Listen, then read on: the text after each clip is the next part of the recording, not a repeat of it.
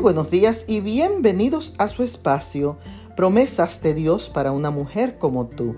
En el día de hoy leemos en el Evangelio de Juan el capítulo 8 y el verso 32, donde la palabra del Señor dice, y conoceréis la verdad y la verdad os hará libres.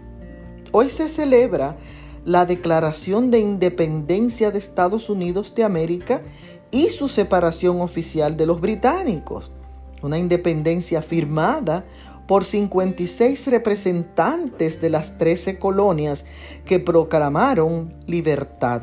Por lo tanto, es un día de fiesta oficial en todo el país y todos disfrutan actividades con familias y amigos al aire libre.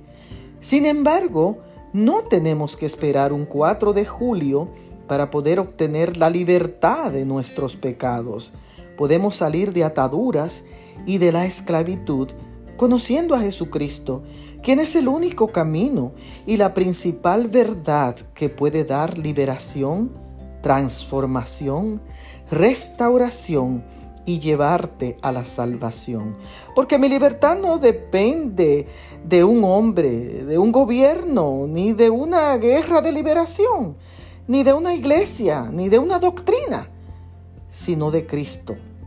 Hoy, sé feliz conociendo la verdad y sé libre en la libertad que te ofrece el Maestro.